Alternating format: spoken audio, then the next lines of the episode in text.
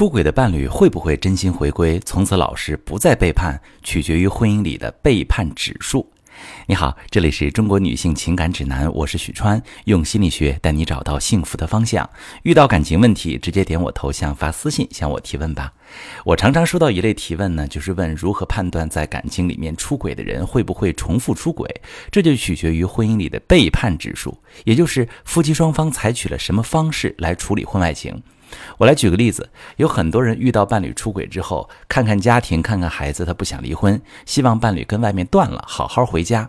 但是对出轨者的处理流于表面，比如让他承诺把第三者的联系方式全都删掉，让他写保证书，把财产转移给你，种种手段也能让他受到教训。可是并没有解决核心问题，因为没能让他从内心里认同你们的这段婚姻，没有让他从内心里彻底抽离回来已经转移出去的感情。那这类出轨的处理就是无效处理，因为他并没有从内心认同这段婚姻，没有从内心回归。等你们相处一段时间，婚姻里出现一些问题，比如你又开始怀疑、翻旧账和他争吵，他就会觉得果然你不爱他，你只是怕他离开而已。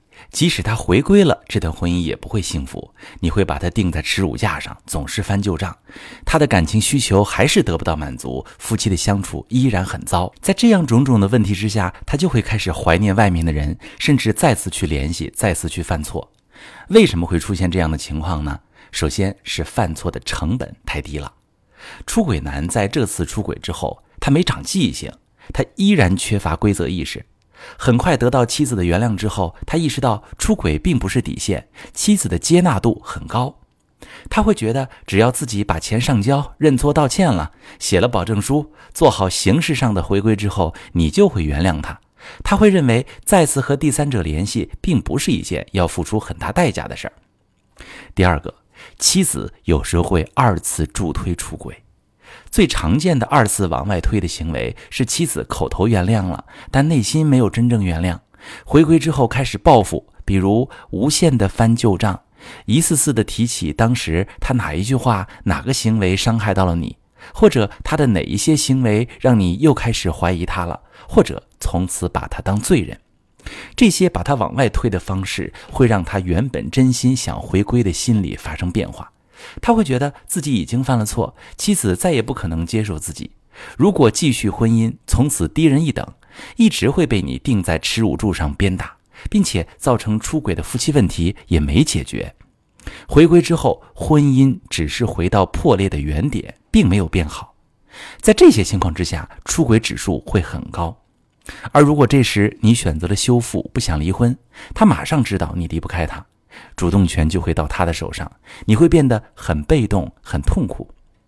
如果你能知道怎么原谅，采取正确的方法，利用这次机会树立规则意识，让他知道出轨的代价，获得惩罚，就可以在以后的情感中占据主动权，减少他再次出轨的可能了。